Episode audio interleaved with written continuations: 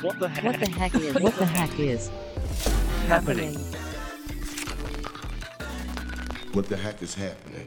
Hallo und herzlich willkommen im Podcast von Trending Topics. Europa hat ein neues Unicorn und es heißt 1,5 Grad. Erst vor zwei Jahren gegründet, hat Philipp Schröder eine Unternehmensgruppe gebaut, die mittlerweile 28 Töchter umfasst. Das Ziel, möglichst viele Haushalte in Europa und Australien mit Solaranlagen und Wärmepumpen ausstatten. Wie das alles zusammenspielt, das erzählt uns im heutigen Podcast CEO und Gründer Philipp Schröder. Herzlich willkommen. Hallo, freut mich da zu sein. Ja, 2023, erst zwei Jahre nach der Gründung, dann gleich Unicorn-Status erreicht und das in einer ziemlich schwierigen Wirtschaftslage, gerade für Tech-Startups. Wie besonders ist das für dich? Da ich das das erste Mal äh, durchmache, ist das natürlich super besonders. Und ja, wir haben natürlich gemerkt, dass der Kapitalmarkt ein anderer ist als noch vor zwei Jahren. Ne? Also ähm, ich habe jetzt schon mehrere Unternehmen mitgründen dürfen und auch viele Finanzierungsrunden schon hinter mir. Und man muss schon sagen, dass man merkt, dass die Zeiten ganz, ganz andere sind als früher. Äh, der direkte Vergleich ist eigentlich unsere Series A, die wir gemacht haben vor einem Jahr. Der beste Vergleich, der mir einfällt, auch wenn ich intern mit dem Team spreche, ist, man geht, man ist auf dem Balkon, die Sonne scheint, man äh, will noch mal reingehen, nur um sich für den Drink noch ein bisschen Eis zu holen aus dem Kühlschrank und man kommt wieder raus und es schneit und stürmt. Ja. ich glaube, so ist die, so ist, war unsere Wahrnehmung auch als Team, weil wir gesagt haben, okay, ähm, also wir haben die Series A ja sehr erfolgreich als noch ganz frisches Unternehmen ähm, abschließen können, auch mit einer sehr großen Runde und haben jetzt gemerkt, dass wirklich die Einstellung der Investoren sich komplett ähm, gedreht hat. Aber, das ist halt auch interessant, dadurch, dass wir eben durch die Beteiligung, die wir haben, ein profitables Kerngeschäft haben, haben wir gemerkt, dass es eben auf diesem verschneiten Balkon doch noch einen windschattigen Platz gab, wo die Sonne geschienen hat. Und das ist halt auch wirklich unser Bereich. Das heißt, diese Mischung, die 1,5 Grad eben Investoren auch bietet äh, aus Technologie, also Heartbeat, Energiemanagement, virtuelles Kraftwerk, die Vernetzung von Wärmepumpe, Photovoltaik in einem System und gleichzeitig aber auch unser Kerngeschäft, was eben Handwerk ist, was profitabel ist, das hat funktioniert. Insofern, wir haben schon gemerkt, dass es stürmt, aber ähm, wie gesagt, wir haben auch Glück, dass wir mit unserem Profil immer noch sehr gut passen. Insofern war unsere Runde auch tatsächlich überzeichnet. Das heißt, wir haben mehr abgeschlossen, als wir ursprünglich geplant haben. Und wir haben auch über 30 Investoren absagen können und dürfen. Und insofern, wir sind froh, dass die Runde durch ist, uns wieder aufs Tagesgeschäft konzentrieren können. Und wir sind auch, sage ich mal, noch mehr davon überzeugt, dass wir auf dem richtigen Weg sind, weil wir eben diesen Kapitalmarktcheck jetzt gerade gemacht haben. Und es stimmt, in diesen Zeiten sieht man viele Firmen, die es nicht schaffen. Ne? Insofern glaube ich, ist das schon was Besonderes. Darauf sind wir auch stolz. Aber ähm, äh, ich habe es äh, vorhin schon vor der Anmoderation dir gesagt, wir verschwenden jetzt keine Zeit, damit uns äh, da besonders zu fühlen. Das ist, glaube ich, eine Falle. Wir müssen jetzt verstehen, dass wir besonders viel Verantwortung äh, tragen und der müssen wir gerecht werden und darauf wollen wir uns fokussieren. Hm, du hast es gerade gesagt, Solaranlagen, Wärmepumpen, Wallbox, Stromspeicher, dann noch die Montage, dann dieser Energiemanager, mit dem man quasi virtuelle Kraftwerke zwischen Haushalten aufbauen kann. Alles bei euch aus einer Hand. Wie beschreibst du euer doch sehr vielfältiges Business dann im Short Pitch den Investoren? Was ist es am Ende? Ich glaube, das Gleiche, was wir dem Kunden auch sagen. Ne? Also wir sagen Kunden, okay, unser Gesamtkonzept baut dir einen Generator aufs Dach in Kombination mit unserem Energiemanagement, was dir einen Strompreis gibt aus dieser Generatorenleistung von ungefähr so 8, 9 Cent und das garantiert über 25 Jahre. So, und das ist, das ist das Product Offering. Und jetzt kann man natürlich dahinter gehen und sagen, okay, wie kommt denn das zustande? Naja, einmal haben wir die Solaranlage, die sehr günstigen Strom produziert, und dann verbinden wir eben die Stromverbraucher, also die elektrische Ladesäule für elektrische Mobilität und die Wärmepumpe mit dem Strommarkt und versuchen die dann anzusteuern, wenn die Preise besonders niedrig sind. Und was ja das Spannende daran ist, das korreliert ja ähm, CO2, niedrige CO2-Emissionen im Strom korrelieren eins zu eins mit einem sehr niedrigen Preis.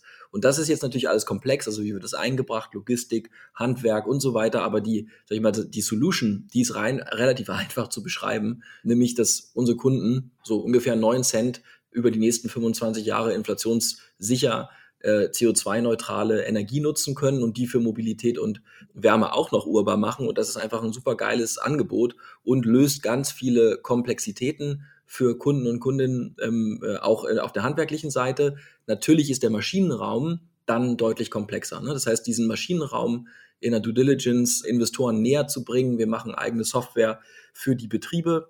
Wir kaufen aber auch Software zu. Das heißt, das ist so eine Potpourri aus Softwarelösungen, die wir da haben, um eben die letzte Meile, das Fulfillment von der Planung über die Logistik, ähm, über die Baustelle, die physisch stattfindet, vom Dachdecker bis runter zum Heizungsbauer und Elektriker, ähm, zu, zu vermessen. Das machen wir. Dann haben wir unser Energiemanagementsystem, dann haben wir unser virtuelles Kraftwerk und dann kaufen wir natürlich auch noch ziemlich viel Produkt ein und müssen das auch logistisch bewältigen. Und ja, da ist es im Maschinenraum wird es dann deutlich komplexer. Aber die Lösung für den Kunden ist super einfach, super klar und ja, ähm, neben der CO2-Neutralität auch super wirtschaftlich. Hm, ja, und aktuell hat man ja das Gefühl, dass die Kundinnen euch äh, die PV-Anlagen, die Wärmepumpen aus den Händen reißen. Aber jetzt ist ein sehr, sehr spannendes Zeitfenster in Deutschland, aber auch darüber hinaus. Äh, es ist die Energiewende da und die Energiewende verlangt nach Hardware und Software. Das heißt, aus meiner Sicht heraus habt ihr gefühlt so ein Zeitfenster von vier, fünf Jahren, um halt so dieses Business zu machen, weil wenn dann alle ihre PV-Anlagen, ihre Wärmepumpen haben, die haben sie ja dann für 20, 30 Jahre. Das heißt, jetzt ist die Zeit, um das Geschäft zu machen, oder? Mm, ich würde sagen, was du damit schon ausdrückst, ist, dass eine Firma, die einfach nur Solar macht, in fünf Jahren keinen Geschäftszweck mehr hat. Und da gebe ich dir total recht. So, ähm, wir wollen ein Unternehmen bauen, was Generationen erhalten bleiben kann. Und wir glauben, dass das nur dann nachhaltig funktioniert, wenn du neben dem Infrastrukturbau vollumfänglich, also Elektromobilität, Wärmelösung ähm, plus Photovoltaik. Also Photovoltaik ist ein Produkt und nicht das Produkt. Eben auch, wir nennen das das Asset Management für den Kunden machst. Ne? Also die Betriebsführung über unser Energiemanagementsystem. Also das sind so Themen wie Remote Maintenance, dass du eben Problemerkennung über Software hast. Ein bisschen wie man das von Tesla auch kennt, dass du über Software-Updates die Systeme optimieren kannst, sie verbinden kannst mit dem Strommarkt und natürlich wir auch Geld damit verdienen wollen und müssen ähm, dieses Asset Management für unsere Kunden, also eigentlich die Kraftwerke unserer Kunden zu einem Großkraftwerk zusammenzuschließen, das ist die langfristige Aufgabe von 1,5 Grad. Ich würde auch nicht sagen, dass der Photovoltaik-Boom, der wird vorbei sein in fünf Jahren, aber nicht Photovoltaik, ne? Ähm, sondern es wird so diese erste Anlaufphase, die wird sich normalisieren. Normalisierung sieht man jetzt auch schon, weil die Strompreise ein bisschen runtergekommen sind. Wenn du aber mal auf den sogenannten Total Addressable Market schaust, dann sind es in Europa ungefähr 75 Millionen Gebäude.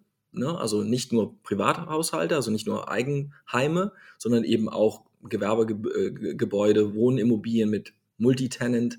Ähm, aber eben auch Bauernhöfe, also einfach alles, was Gebäude sind. Das sind 75 Millionen plus Gebäude, die wir in Europa haben. Alle werden neue CO2-neutrale Heizungen bekommen über kurz oder lang. Ähm, und alle geeigneten Gebäude werden Mobilitätslösungen haben im Ladebereich. Also wenn sie zum Beispiel an der Straße liegen oder eine Garage haben oder einen Stellplatz. Und alle geeigneten Gebäude werden irgendwie Solar integriert haben in Fassaden, in Dächer, wie auch immer. Das heißt, ähm, ja, de, der Boom in, wird in fünf Jahren vorbei sein, äh, spätestens. Und Solar-Only-Firmen werden dann auch kaputt gehen, ja, die sich jetzt nur darauf fokussieren. Aber die Herausforderung, diese 75 Millionen Gebäude mit ganzheitlichen Lösungen nachhaltig umzurüsten, zu maintainen und dann eben auch zu repowern, ne? weil du siehst ja, wie schnell die Technologie sich auch entwickelt. Also äh, wir glauben definitiv, dass Leute nach zehn Jahren ihr Batteriepack mit neuen Batterien auch bestücken, einfach weil es Sinn macht, weil die Technologie besser wird. Äh, ähnliches gilt auch für Wechselrichter, Solarzellen, aber auch für ähm, Wärmepumpen, die durch Software-Updates einfach besser gemacht werden können. Deswegen würden wir sagen, ja, da hast du recht, da, das, da, da wird es dieser Peak der wird abflachen und dann wird es ein echtes Geschäft. Ne? Und für das wollen wir ähm, uns nachhaltig ähm, aufstellen und das haben wir, glaube ich, gemacht. Und jetzt vielleicht ein abschließender Vergleich. Wenn du mal ein Unternehmen nimmst wie uns, wir haben als Gruppe 80.000 Systeme installiert. Und da sind ja alle Gruppeninstallationen ähm, drin, von Finnland bis Australien.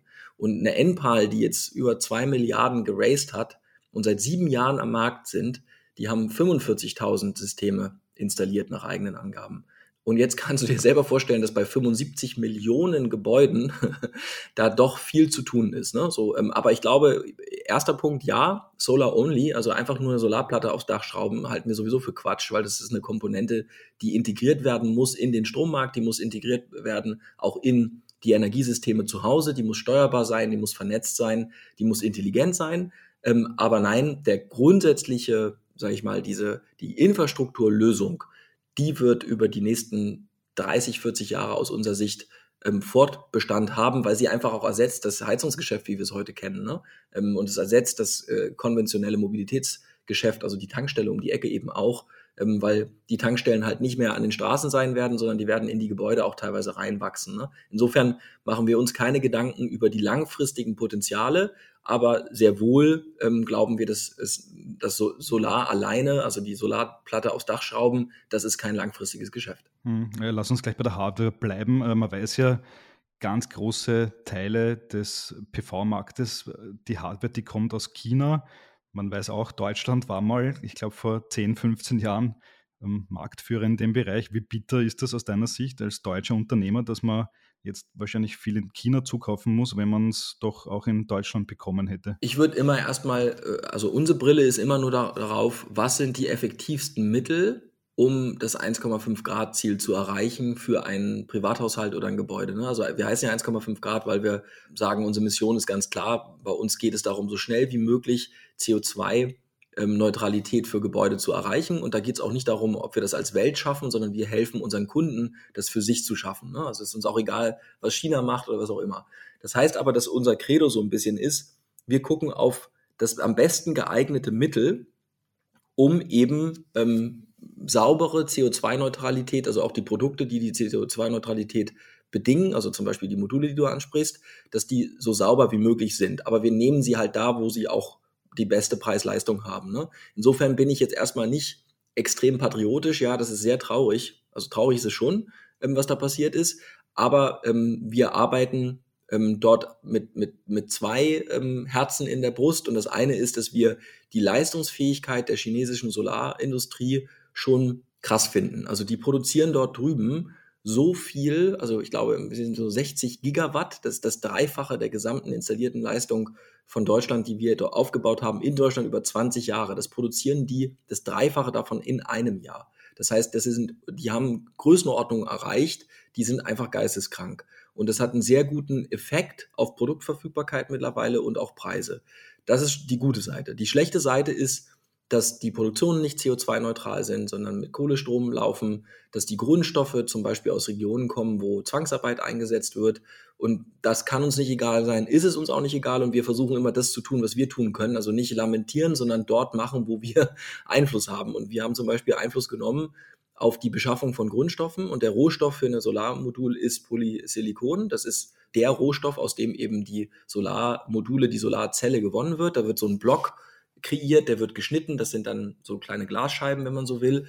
Ähm, und das sind die Solarzellen. Und dieser Block besteht aus Polysilikon. Und es gibt in Europa noch eine, einen großen Produzenten, der in Europa produziert zu höheren, viermal höheren Energiepreisen, aber auch deutlich CO2-neutraler. Das ist Wacker Chemie aus Burghausen in Bayern. Und die sind der einzig ernstzunehmende europäische Player dort. Und wir haben uns das angeguckt, was Wacker Chemie dort macht. Das ist deutlich höhere Qualität, deutlich effizienter, weil die Energiepreise höher sind, gemacht. Also der Einsatz von Energie ist besser und die Energie, die eingesetzt wird, ist ähm, grundsätzlich sauberer, weil der deutsche Energiemix schon besser ist. Und das, deswegen haben wir uns entschieden, zum Beispiel ein eigenes Solarmodul jetzt zu produzieren. Und da, da vermischen wir einmal im Contract Manufacturing die Fähigkeit der skalierten Werkbank in China, aber wir nutzen zum Beispiel Polysilicon, den Grundstoff aus Deutschland so und aus Europa. Und wir designen das Modul auch selber. Das heißt, wir versuchen eigentlich das Beste draus zu machen. Ne? Das heißt, wir haben ein eigenes Modul, es wird von uns designt, es wird vom Fraunhofer Institut getestet und produziert, wie das ja Apple auch macht in China, ja. ähm, äh, äh, aber wir versuchen halt doch äh, Nachhaltigkeit in das Produkt zu bringen, wo wir können. Und das machen wir bei Polysilicon. Dadurch ist das Modul auch ein bisschen teurer. Es ist aber auch deutlich besser, weil zum Beispiel das Polysilicon eine deutlich höhere Qualität auch hat. So, das ist unsere Antwort darauf, auf, auf die einfache Frage, ja, die Chinesen sind da vorne und ähm, was machen wir jetzt draus? Wir versuchen, das Beste draus zu machen und das ist unsere Antwort darauf und perspektivisch können wir uns vorstellen, auch die Produktion zurückzuholen aus China nach, ähm, äh, aus, nach Deutschland. Daran arbeiten wir, sind aber noch nicht fertig und da ist die Idee auch, eigentlich die Produktionsmittel, die es in China gibt, das ist die sogenannte Topcon-Technologie, ähm, nach Deutschland zu holen. Also eine Fabrik da abzubauen und hier rüber zu bringen. Ja, so. Das haben die Chinesen genauso gemacht vor zwölf Jahren. Und daran arbeiten wir, sind aber noch nicht fertig, Ähm, genau. Und das wäre meine Antwort auf die, auf die einfache Frage, die komplexe Antwort. Okay. Das heißt, euer Kunde hat am Ende die Wahl, nimmt er halt das günstigere aus China oder das ein bisschen teurere, was ihr in Kooperation mit chinesischen Herstellern produziert. Genau so ist es, genau so ist es. Und da sind wir auch Garantiegeber mit 25 Jahren. Das heißt, ähm, das heißt, dort ist es einfach so, der Kunde hat einen europäischen Garantiegeber, das sind wir.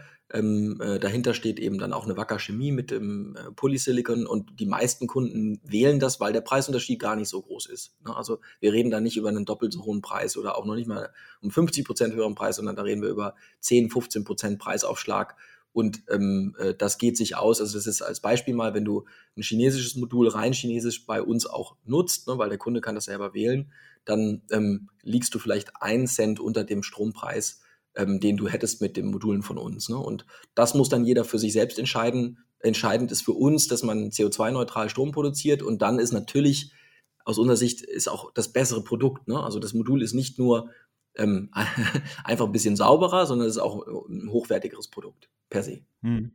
Okay. Ähm, jetzt äh, ist meine These, die ich vor dem Gespräch hatte, gerade zerstört worden, weil ich wollte eigentlich in die Richtung sprechen, dass ihr mehr und mehr zu einem Softwareunternehmen werdet, weil ihr ja diese, diesen Heartbeat Energiemanager eigentlich immer stärker in den Mittelpunkt zumindest eurer Kommunikation rückt. Aber ist ja gar nicht so. Das heißt, ihr müsst wirklich an beiden Fronten, Hardware und Software, äh, weiterarbeiten. Genau. Und ich würde sagen, das, was du, deine Hypothese ist trotzdem richtig, ne? Aber sie ist halt, äh, ähm, sie ist eine zusätzliche Komplexität. Also wir investieren jetzt auch aus der Runde viel Geld ähm, in Heartbeat, in die Softwarelösung. Und nochmal, der Einsatz, Ansatz von 1,5 Grad ist wirklich zu sagen, was müssen wir tun für die beste Lösung am Kunden? Und ähm, anstatt nur eine Komponente zu verkaufen, ähm, wollen wir eben vertikal die Wertschöpfungskette selber in den Händen halten, um sie für unsere Kunden zu optimieren und die wirklich beste Lösung zu äh, generieren. Das ist ein bisschen, Tesla konnte auch kein Elektroauto bauen, ähm, weil es äh, ohne eine vertikale Wertschöpfungskette zu integrieren. Ne? Das heißt, sie mussten wirklich die elementaren Teile ihres Geschäfts selber kontrollieren. Und das versuchen wir auch, weil es notwendig ist, weil es aus unserer Sicht anders nicht geht. Das heißt, ja, wir sind auf der einen Seite wir sind am Ende drei Geschäfte in einem. Wir sind ein großer MA-Player. Dann sind wir ein, ein Fulfillment-Unternehmen, was einfach versucht, auch mit digitalen Lösungen das Fulfillment, also von der Planung über die Einbringung, Handwerk, also Dachdecker, Heizungsmonteur, Elektriker bis zum Netzanschluss, das zu digitalisieren, ähm, äh, zu automatisieren, wo es geht. Und dazu kommt dann noch, dass wir bestimmte Produkte, ähm, Hardware-Produkte, die, auf die nehmen wir Einfluss. Das heißt, dass wir mit unseren Zulieferern sprechen, wie wir die gerne hätten und eben im Modulbereich auch selber eingreifen. Ähm, und der, die vierte Komponente ist dann die Tech-Komponente. Das heißt, es ist ziemlich geisteskrank, was wir versuchen. Ähm, aber wir glauben, dass es, dass es wichtig und richtig ist, weil es hakt ja genau daran. Bis jetzt ist die Energiewende geprägt von Komponentenlösungen, die nicht miteinander kommunizieren. Es gibt noch keine Lösung und es gibt noch nicht den Conveyor Belt, ne, also die, die, die automatisierte Fertigung auch, die wir auch brauchen, um mit weniger Fachkräften mehr ähm, äh, Gebäude auszustatten, zu geringeren Kosten auch. Und diese Industrialisierung der, die müssen wir ganzheitlich betrachten. Und wir, wir sind in der privilegierten Situation, dass wir das können und dürfen. Und ähm, ja, insofern freuen wir uns, dass wir das Vertrauen von Investoren haben. Aber wie gesagt, äh, wir nehmen das selber auch als geisteskrank wahr, äh, im Positiven. Das heißt, wir sind uns bewusst, wir brauchen sehr, sehr gute Teams, die parallel ähm, abliefern. Ne? Ähm, aber wir haben zum Beispiel im Softwarebereich ein unglaublich gutes Team, was auch sehr froh darüber ist, dass es am offenen Herzen entwickeln darf. Ne? Also wir haben ja das Feedback sowohl von der Werkbank in Echtzeit, das heißt, wenn da was nicht funktioniert in unserer Construction-App, dann geht das direkt in, an unsere Software-Developer. Und auf der anderen Seite sind wir jetzt im Heartbeat-Rollout und lernen da auch sehr, sehr viel. Das heißt, wir glauben, dass tatsächlich die, diese, diese Inhouse-Lösung uns auch hilft, ein sehr gutes Produktmanagement aufzubauen. Ähm, genau, insofern sind wir überzeugt von dem, was wir tun, aber du hast recht, das ist komplex. Okay, du hast es gerade selber geisteskrank genannt, das heißt, dann kann ich gleich zitieren. Du darfst mich zitieren, diese, ja. Diese Buy-and-Build-Strategie, äh, das macht ja so schnell keiner. Also die Firma ist jetzt zwei, zweieinhalb Jahre alt und ihr habt jetzt 28 Firmen zugekauft. Äh, erzähl mal bitte, wie, wie schafft man das, diese ganzen vielen verschiedenen Firmen, verschiedene Länder, wahrscheinlich verschiedene Firmenkulturen, unterschiedliche Leute. Äh, zusammenzufassen. Also das klingt ja schon einmal äh, alleine nach einer Mammutaufgabe. Schon, ne? Aber ich würde sagen, dass die Betriebe, die da mitmachen, die haben alle den gleichen Fokus wie wir. Das heißt, die vertreiben heute schon Wärmepumpen, Solaranlagen. Die kennen die Probleme in der Umsetzung, nämlich dass sie irgendwelche Lizenzen kaufen von Softwareanbietern, die ihnen Module anbieten, die nicht funktionieren, die äh, ähm, nicht durchdacht sind, die immer nur Einzellösungen äh, berücksichtigen. Die kennen das Problem in der Logistik, im Fulfillment, dass du halt Kommissionierungslogistik brauchst. Das heißt also, du brauchst sehr nah am Kunden ähm, äh, Logistik und auch Lagerflächen. Die kennen aber auch die Probleme, dass es verdammt nochmal echt dämlich ist, äh, für jedes Produkt eine einzelne App zu haben. Teilweise hast du Kunden, die haben dann 18 Apps oder so, ja, weil du halt verschiedenste vom Alarmsystem bis äh, zum Energiespeicher, der Solaranlage, dem Wechselrichter, ähm, dem Energieversorger, ähm, dem Messstellenbetreiber, äh, das, das ist einfach Quatsch. Ne? Das heißt, die, ich würde mal sagen, warum geht das? Weil wir eine ganz, das, was wir was ich gerade erklärt habe, was wir auch den Investoren sagen, das zieht halt auch bei den Unternehmern. Die Unternehmer verstehen besser als Investoren und auch besser als, sage ich mal, jetzt jemand auf der Straße, dass das, was wir machen, der einzig richtige Weg ist. Das heißt, dieses Brett musst du einmal anständig anpacken und die arbeiten selber an diesen Themen teilweise seit einem Jahrzehnt. Also diese Unternehmen gibt es ja auch noch nicht so lange, zumindest nicht mit dem Fokus.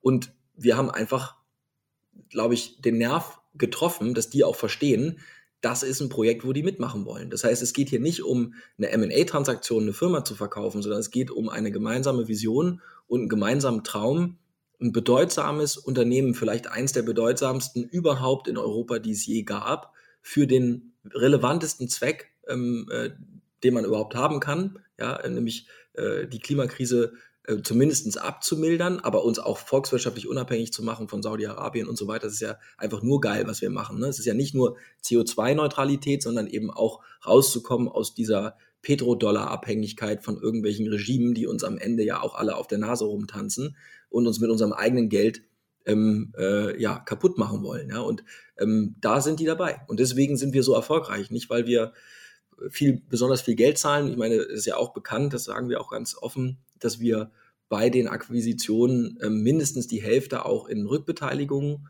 ähm, ausgeben als Kaufpreissubstitut. Das heißt, diese Unternehmer werden Teil der Gruppe, übernehmen auch Verantwortung für eine Region und sitzen mit uns im Boot. Und das macht uns, glaube ich, einzigartig, weil wir interessenaligned sind. Wir haben dasselbe Interesse ähm, und haben dieselbe Vision und ähm, glauben an die gleichen Prinzipien. Und das funktioniert von bis jetzt funktioniert es ganz gut von Finnland bis Australien. Ne? Es, sicherlich gibt es gibt auch Bauchschmerzen, na klar. Ne? Also natürlich äh, ich meine, jeder, der schon mal ein CRM-Modul eingeführt hat in einem Unternehmen, weiß, dass das jetzt nicht gerade vergnügungssteuerpflichtig ist. Ne? Also deswegen, wir müssen da auch hart arbeiten. Ähm, aber wir haben, wir haben etwas, an das wir glauben, gemeinsam. Und wir haben Spaß auch an dem, was wir tun ähm, und Bock auf die Zukunft. Hm. Von Finnland bis Australien, jetzt kommt die Österreicher Frage. Äh, wie schaut es mit Österreich aus? Wann startet ihr hier? Gibt, sind da Zukäufe geplant? Da sind welche geplant. Wir waren schon mal ziemlich weit ähm, in, in Österreich. Das hat dann zum Schluss nicht geklappt. Ähm, eben auch, weil wir ähm, auf, diese, auf diese Rückbeteiligung als Kaufpreissubstitut bestehen. Das heißt, wir versuchen halt nicht Unternehmer in die Gruppe zu lassen, die am Ende nur verkaufen wollen oder am Ende einfach so weitermachen möchten, wie sie das äh, tun, sondern wir brauchen schon Überzeugungstäter. Und da waren wir schon mal ziemlich weit in der Transaktion. Das hat am Ende leider nicht geklappt. Das ist eine der wenigen, die nicht geklappt haben, die wir auch wollten. Und jetzt orientieren wir uns gerade neu. Ne? Ähm, aber das ist, glaube ich, ganz wichtig. Wir, ähm, wir sind ja parallel im Markteinstieg in Spanien, Italien, ähm, Dänemark haben wir gerade gemacht, ne? Deutschland bauen wir weiter aus, Schweden sind wir schon, Finnland sind wir schon, Australien sind wir schon. Das heißt, wir werden uns nicht zeitlich unter Druck setzen selbst, sondern wenn in Österreich das, das richtige Unternehmerteam gefunden ist, dann kommen wir rein. Dann kann es auch sehr schnell sein. Ja. Ähm, und insofern würde ich immer nur sagen, geile Unternehmerteams, die Bock haben auf das, was sie gerade hören, sollen sich einfach bei uns melden. Und auf der anderen Seite, ja, es gibt auch Gespräche parallel, die passieren. Ja. Hm, okay. Äh, wie schaut es mit Neum von Walter Kreisel aus? Kennst du die? Na klar, kenne ich Walter Kreisel. Ne? Ähm, ne, kenne ich. Ne? Ähm, ich würde sagen, dass das Profil ähm, von Walters Unternehmen halt schon sehr stark auch in so eine B2B-Vertrieb von Komponenten geht. Das heißt, die Hauptkunden von, äh, von Neom sind ja ähm, andere Installateursbetriebe und es ist eher ein, Produkthersteller als ein Lösungsanbieter bis jetzt. Aber ich würde sagen, im Geiste sind wir uns sicherlich ähnlich und ich kenne ihn ja schon lange und kenne das Unternehmen auch schon lange und er macht da einen super Job. Ähm, und wer weiß, was sich da noch ergeben mag. Ne? So, ähm, aber das ist jetzt nicht der, der, der, das, das ist jetzt nicht der Archetyp, nach dem wir schauen, ne? weil wir gucken vor allem nach handwerklicher ähm, Exzellenz und Installationskapazitäten und eben auch der Logistik ähm, und weniger haben wir Interesse daran, Hardware-Produzenten zu erwerben. Genau. Ausschließen würde ich es aber nicht allein, damit so ein bisschen Spannung bleibt da. Super. Äh, jetzt gibt es neben Neum natürlich einen ganz großen Mitbewerber in Deutschland, NPAL, du hast das vorher schon erwähnt, äh, auf LinkedIn in den Medien 1,5 und NPAL sind schon ein bisschen so, da gibt es eine, eine Fehde, würde ich mal sagen. Die äh, von euch so richtig schön geschürt wird, ne? Also kann man ja auch mal sagen. Ja, ne? da haben wir vielleicht die Medien vielleicht auch ein bisschen äh, Anteil auf jeden Fall. Aber was würdest du sagen, wie ist das Verhältnis zwischen dir und, und Mario Kohle? Das, ich glaube, das Verhältnis zwischen mir und Mario ist geprägt von Respekt. Also zumindest von meiner Seite, ich glaube aber auch seinerseits. Ähm, ich glaube, wir haben beide Respekt für das, was die andere, jeweils andere Gruppe an Menschen aufgebaut hat. Das muss man auch erstmal schaffen. Ich glaube, ähm, Enpal ist ja jetzt seit sieben Jahren auch schon unterwegs, hat extrem viel Kapital ähm, geraced. Ich denke, wir haben philosophisch ganz erhebliche Unterschiede und ähm, äh, dazu gehört zum Beispiel, dass wir ja kein PropTech sind. Das heißt, wir, bei uns geht es nicht darum, Finanzierungslösungen zu entwickeln oder eben Mietmodelle, das ich immer kritisch gesehen habe, weil die Miete halt über 20 Jahre immer deutlich teurer ist. Da hat Enpal aber auch darauf reagiert und hat jetzt ja selber auch Kauflösungen. Ähm, das ist das eine. Das heißt, ich finde es einfach nicht grundsätzlich nicht gut, ich finde Produkte geiler, die einfach per se geil sind und dann kann sich der Kunde überlegen, ob man die mietet oder liest oder finanziert oder mit Cash kauft. Und ich finde es weniger gut, irgendwie diese Verschuldungsmaschinerien zu bewerben. Ne? So, ähm, das finde ich einfach grundsätzlich als Mensch nicht, nicht so geil. Aber trotzdem finde ich Enpa als Unternehmen cool. Wir haben aber Philosophieunterschiede. Das ist die Art und Weise, wie geworben wird. Das ist die Art und Weise, wie auch, sage ich mal, Menschen, die sich das erste Mal auseinandersetzen mit etwas, Dinge verkürzt hingestellt werden, das ist, sind wir einfach so nicht. Vielleicht muss man das auch so machen und vielleicht werden wir das irgendwann auch mehr machen müssen, wer weiß. Ne? Deswegen ist das, glaube ich, immer schwierig, da auch mit dem Finger drauf, Finger drauf zu zeigen. Aber wir haben einfach eine ganz andere Philosophie und einen anderen Fokus. Wie gesagt, wir sind kein Prop-Tech, Prop wir haben auch keine Schulden. Also wir sind unverschuldet. Wir fokussieren uns komplett auf ähm, die Lösung am Kunden, auf das Produkt, auf die handwerkliche Leistung. Wir stellen auch die handwerkliche Leistung absichtlich in den Mittelpunkt. Das ist ein bisschen wie Amazon in den Mittelpunkt stellen musste, den Postboten, wenn ich es mal übertreibe, und die Logistik dahinter. Ne? Ich meine, bei Amazon ging es darum, ein Buch vom Verlag zum Kunden zu bringen. Ja, und das ist schon ziemlich komplex mit all der ähm, Logistik dahinter. Und bei uns ist das auch so. Wir gucken aufs Fulfillment ganzheitlich. Wir müssen halt komplexe Produkte wie eine Wärmepumpe, wie eine Batterie vom Werktor, wo wir einkaufen, bis zu dir nach Hause bringen. So, und das braucht Fokus. Und deswegen, wir sind kein PropTech, wir machen kein Finance und wir sehen uns auch nicht, wir haben auch eine andere ähm, Marketingstrategie. Wir geben kein Geld aus für das typische Online-Marketing mit irgendwelchen äh, Kampagnen, wo irgendwas suggeriert wird, reißerisch, das machen wir nicht, sondern wir fokussieren unsere, wir glauben, dass das bessere Produkt sich durchsetzen wird. Und wir glauben auch daran, dass gerade bei ähm, äh, Einfamilienhäusern wir das jetzt auch schon sehen. Das heißt, unsere Kunden generieren Referenzen und diese Referenzen sind sehr gutes Geschäft für uns und das ist das, worauf wir uns fokussieren. Das heißt, auch dort, wir, wir, wir sind, machen Referenzgeschäft, wir stellen das Handwerk im Mittelpunkt und NPAL ist eher eine Online-Lead-Maschine mit einem riesigen Boiler Room hinten dran, wo hunderte von jungen Leuten vom Skript ablesen, was sie halt sagen sollen, ne? Und äh, dann wird halt ein Standard verkauft. Und ähm, das sind wir nicht. Ich glaube, es ist aber wichtig, auch trotzdem daran zu erinnern, dass NPAL oder auch 1,5 oder auch andere Wettbewerber von uns oder von NPAL für uns keine Feinde sind. Ne? Wir arbeiten an der Lösung desselben Problems und ich glaube, es darf uns nicht davon ablenken, zu verstehen, dass es immer noch Big Oil ist, ähm, gegen die wir wirklich arbeiten. Ne? Gegen jede Heizung, die auf Öl und Gas läuft, gegen jedes Auto, was noch mit Benzin läuft, gegen die Stromkonzerne oder auch Ölkonzerne, die wirklich Milliardengewinne in Ruhe abschöpfen, ungestört ähm, äh, und Geld damit verdienen, dass sie uns alle vergiften und den Planeten an den Abgrund führen, was ich eigentlich schon wirklich das finde ich wirklich geisteskrank, ja? dass wir das überhaupt zulassen, auch als Gesellschaft. Und wir sollten uns dann auch darauf fokussieren, ja, wir haben eine Wettbewerbssituation und ja, mir macht es auch Spaß, im Wettbewerb zu sein mit NPAL. Ähm, aber nein, das ist nicht die relevante Auseinandersetzung. Die relevante Auseinandersetzung ist die gegen äh, Shell, Aramco und die Konzerne, die daran arbeiten, uns alle zu vergiften, wirklich, also sprichwörtlich. Ich meine, wir reden über den Abgasskandal von VW, aber Shell, Exxon und Co. bereiten jetzt Projekte vor, die sind schon in der Umsetzung, die die Klimaerwerbung sowas von vorantreiben werden. Das ist deren Businessplan und deren Geschäft und sie sitzen in den in der COP zum Beispiel, also in der Weltklimakonferenz, die wird äh, die wird angeführt oder der Chairman ist ein Ex-BP-CEO. Und die ganzen Ölstaaten, Saudi-Arabien, äh, Katar und so sind dort führend. Das heißt, das ist nicht die Auseinandersetzung, die wir führen sollten. Und auch die Medien sollten dann lieber mich zitieren mit Blick auf Shell oder Aramco als mit Blick auf Mario. Ja, weil ich meine, Mario arbeitet mit Hochdruck Tag und Nacht mit seinen Teams auf seine Art an diesem Problem. Ist nicht meine Art wir machen es anders, wir glauben, wir machen es besser, das wird er aber auch von sich behaupten. Ähm, das ist aber nicht die relevante Auseinandersetzung. Wenn wir schon über Stromkonzerne, Energiekonzerne sprechen, ihr baut ja diese dezentralen virtuellen Kraftwerke. Werdet ihr am Ende, wenn das jetzt alles quasi funktioniert, werdet ihr dann nicht selber zum Energiekonzern? Eben nicht, ne? weil unsere Kunden sind ja die Eigentümer von den Assets. Das heißt, wir, wir sind der Asset Manager. Wir sind ein bisschen so, unsere Kunden sind die Eigentümer und Eigentümerinnen dieses neuen Kraftwerks. Und wenn wir unsere Hausaufgaben machen, und ähm, da sind wir dabei, äh, weißt du ja, dass wir 1,5 Millionen Gebäude ausrüsten möchten bis 2030, was ja immer noch Pups ist, aber es ist dann eine Kapazität an Flexibilität und auch Erzeugungsleistung, die entspricht 22 Atomkraftwerken. Und diese Atomkraftwerke, wenn du so willst, oder diese Leistung gehört unseren Kunden. Und diese Kunden können damit auch Geld verdienen am Strommarkt, die können damit Geld verdienen äh, in der Netzstabilisierung. Das heißt, unser Ansatz ist eher der zu sagen, wir sind ein Infrastrukturprovider und dann ein Asset Manager. Wir sind was ganz Neues. Wir, es wird aus unserer Sicht auch keine Utility, also Energieversorgung der Zukunft in der Art geben, dass es eine Ersetzung von E.ON ist, sondern es wird so sein, viele, viele Prosumer werden ihre Assets dort in virtuelle Kraftwerke bringen, wo es am günstigsten bzw. am den höchsten wirtschaftlichen Vorteil hat. Und gleichzeitig korrespondiert die Fähigkeit, an solchen Konzepten teilzunehmen, mit der Art und Weise, wie ich von Anfang an mein Kraftwerk oder meine, mein System zu Hause auch strukturiere.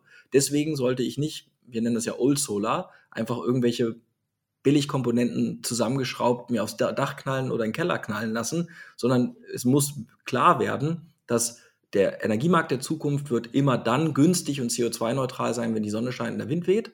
Und deswegen werde ich optimalerweise versuchen, mit meinen Verbrauchern wie einer Wärmepumpe, Elektroauto, Batteriespeicher, denen zu folgen und parallel muss ich ein System haben, was solche Konzepte abbilden kann. Das heißt, die müssen vernetzt sein, die müssen Schnittstellen haben, die müssen aufeinander abgestimmt sein im Haus und dann auf den Strommarkt. Und insofern würde ich sagen, nö, wir werden nicht Energieversorger, sondern ganz essentiell, der Kunde ist bei uns der Eigentümer des Kraftwerks und wir sind der Verwalter so, ähm, und helfen dabei, die Kosten für den Betrieb der eigenen Anlage und aller Anlagen zu reduzieren. Okay, alles klar. Ja, spannende Ausblicke auf diese Energiezukunft. Noch eine letzte Frage an dich.